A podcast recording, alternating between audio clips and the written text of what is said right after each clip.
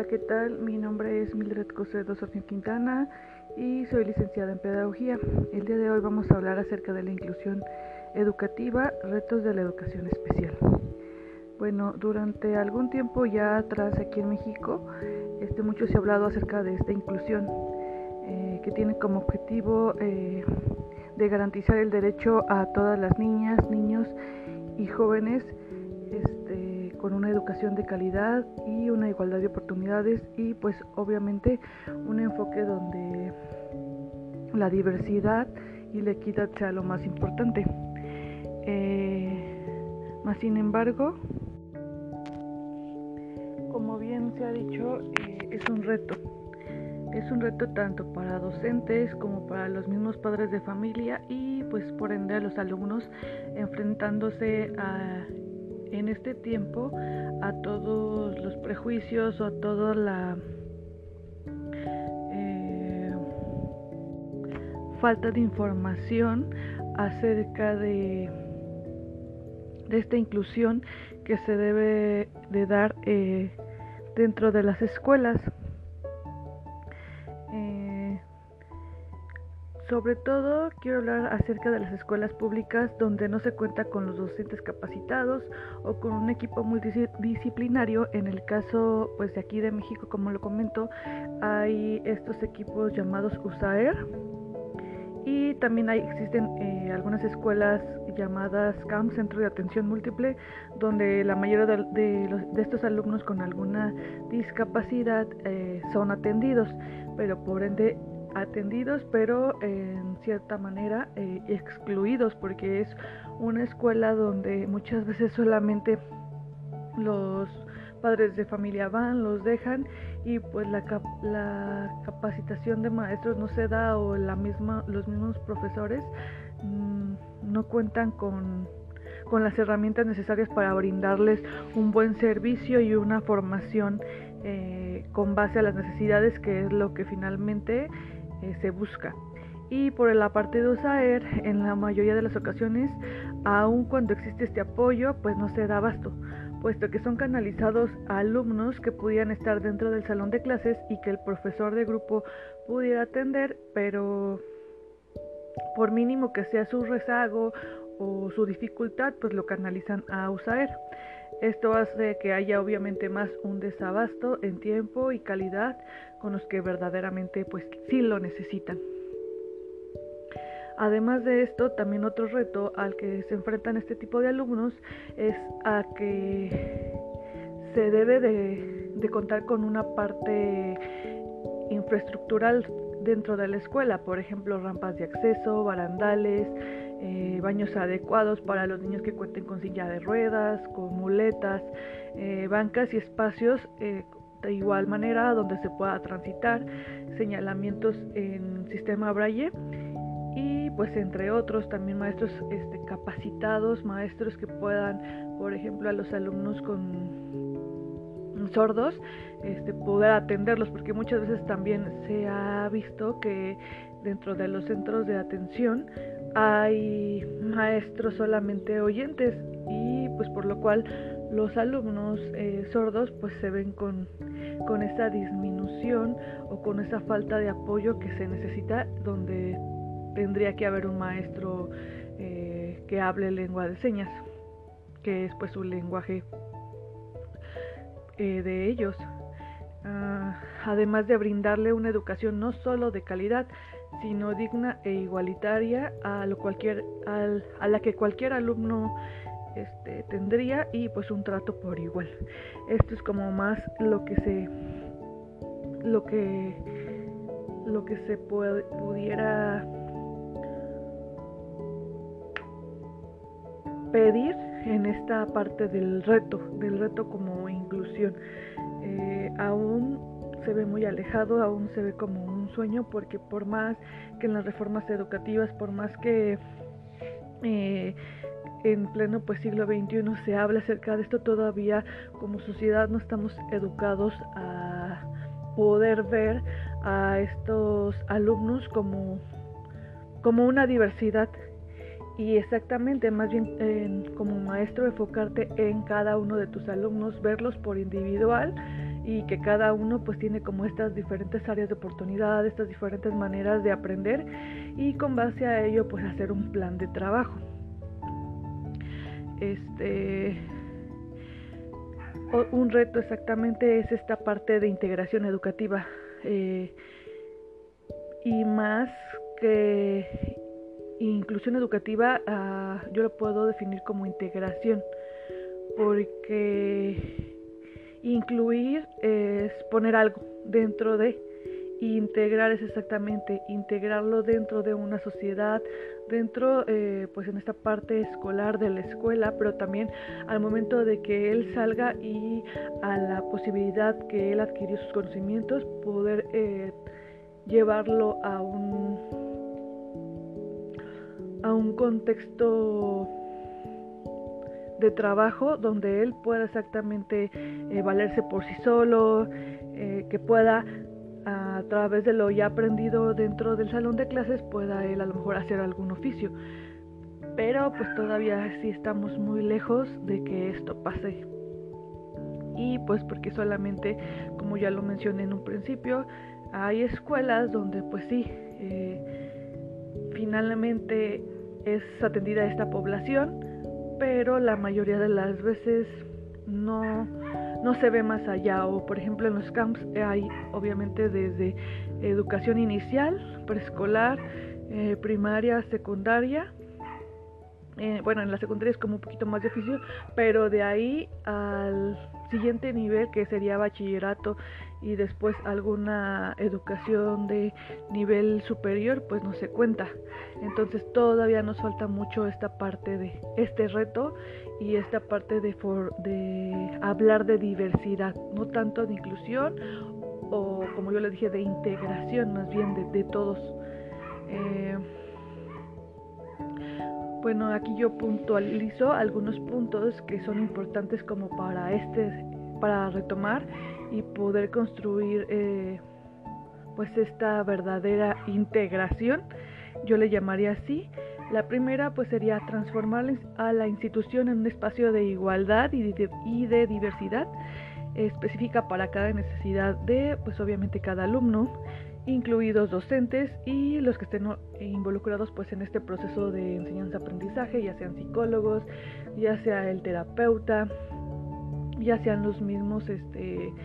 asistentes dentro del y administrativos dentro del plantel. En el salón de clases lograr una integración, una socialización de todos los alumnos. Esto pues finalmente ayuda mucho al proceso del alumno, respetando siempre la diversidad, eh, siempre inculcarles desde chiquitos, bueno, tanto en casa como en la escuela, de que todos somos iguales, con nuestras diferencias, que estas diferencias pues finalmente nos hacen únicos. Y respetando, como ya lo he mencionado y lo reitero, la individualidad de cada uno y el proceso de eh, tener en las escuelas un equipo multidisciplinario donde haya pues un psicólogo, un asistente social, un pedagogo, un terapeuta de lenguaje, un terapeuta físico, entre otros también algunas eh, opción podría ser algún neurólogo, algún este, psicólogo también social para esta parte de, atender a los padres de familia. Y junto con el docente eh, que se asuman los retos y las propuestas este, que se le presente pues para, para atender a, a estos alumnos. Y pues también en lo que son los planes y programas, pues debe de haber una adecuación a la necesidad de cada alumno, eh, que el docente sepa cómo hacer esta adecuación, eh, planificar las actividades, eh, haciendo que éstas integren exactamente de nuevo al alumno y no quede fuera, porque a veces podemos planificar actividades donde a lo mejor el niño que no camina pues no puede participar. Entonces tratar de ver cómo poder solucionar este tipo de, situaciones. Obviamente esto conlleva tener una capacitación constante donde se puedan dar las herramientas necesarias pues para lograrlo. Y pues también eh, una atención conjunta entre darles mucho apoyo a padres de familia, contar como con una escuela para padres, pláticas eh, informativas de todo lo que conlleva tener eh, a un hijo con una necesidad educativa especial y asimismo hacerles ver a estos padres de familia que, que muchas veces también ellos por miedo o por esta falta de información o por estar desinformados o por lo mismo que todavía no se abre como este campo a ver como esta parte de que, que yo vengo diciendo de, de, igualdad, de iguales a todos, pues también a veces muchas veces se quedan callados o tienen miedo a, a poder eh, saber que hay mucho más apertura que, que, de, que se les debe de tratar como, como a cualquier otra persona y también saber que tienen este pues derechos, ¿no? Como todos. Y pues obviamente que el alumno pueda tener mayores logros tanto en lo académico como lo vengo, como lo comenté, en la vida personal. Esto pues que incluye que después de, de su nivel secundaria o, o, de aprender algún oficio se pueda acomodar o pueda la misma escuela tener como algún convenio con alguna empresa donde lo puedan contratar. Eh, pues más que nada no hablar como igual de nuevamente eh, ya para cerrar de inclusión sino de tener una convivencia entre todos por igual. Eh, mucha, mucha, mucha, mucha información dentro de las escuelas. Eh, que tal vez como docentes mmm, sí, sí es parte mucho de, de nuestro trabajo. Eh, dejar de ser como maestros frente a grupo, digamos, y que solamente demos como nuestra clase, más bien hacer una, una, un trabajo interactivo con ellos. Eh, hacer como esta parte de trabajos entre grupos y a lo mejor ahí podría ser eh, poner a lo mejor al alumno que tenemos como con una mayor eh, seguridad y como mayor autonomía a, poder apoyar a este tipo de alumnos que necesitan un poco más de, acompañamiento. Eh, entonces ahí pues también estaríamos avanzando en esta parte como de, de in, inclusión que se le llama, que no lo quiero yo pues igual otra vez nuevamente llamarlo así, pero de integrar y de, y de enseñarles a respetar las diferencias. Igual, eh, ya lo había comentado, pero esta inclusión no se logrará simplemente si como sociedad y dentro del sector educativo, como docente no nos damos a la tarea de comprender y conocer a cada uno de nuestros alumnos. Cuando verdaderamente nos demos a esta tarea de, de ver qué les pasa, de conocerlos por individual, teniendo una actitud mm, positiva y con una verdadera aceptación a la diversidad y que esto mismo se aproveche de las capacidades de cada uno. Y así mismo entre todos aprender. Ahí es cuando realmente este esto ya no será un reto sino sino un aprender a a ver las cosas con tanta naturalidad que igual de igual manera se va a ver al niño que tenga alguna dificultad a lo mejor física, con una dificultad cognitiva, a un alumno entre comillas regular, pero a lo mejor que a veces tienen otros problemas este, socioemocionales y a todos simplemente este, verlos por igual. Es un trabajo que se debe de hacer en conjunto, eh, si hay mucho en, en este campo que trabajar no es fácil porque todavía hay muchos maestros dentro del gremio con ideas tradicionalistas donde pues exactamente hacen mucho más a un lado a este tipo de, de alumnos y exactamente no es que diga yo, más bien ahí me equivoqué, no es tipología, sino a, a estos alumnos pues no los ven como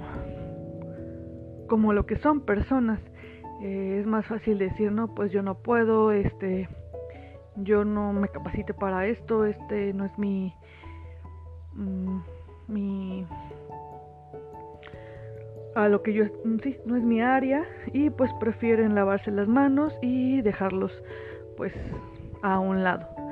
Ah, es difícil, más no imposible, entonces eh, poco a poco yo creo que se va lejos y si empezamos por esta parte de respetarnos, eh, creo que desde ahí y desde vernos como, como, como individuales, como que cada uno eh, tiene una, una misión y, tenemos diferencias y eso es lo que nos hace ser únicos, desde ahí yo creo que empezamos a, a ver esta diversidad para poder cumplir con estos retos que se nos ponen dentro de pues de lo que es en este caso la educación especial. Y pues bueno, es todo. Espero que les haya gustado y gracias.